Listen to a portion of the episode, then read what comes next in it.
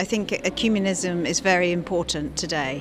Um, it's very important to to sh- to show solidarity, be, you know, between the, the denominations, between the Protestant, the Catholic, the Orthodox, and the Anglican, um, because we are all here together, you know, spreading spreading the word of Jesus Christ, and it's good.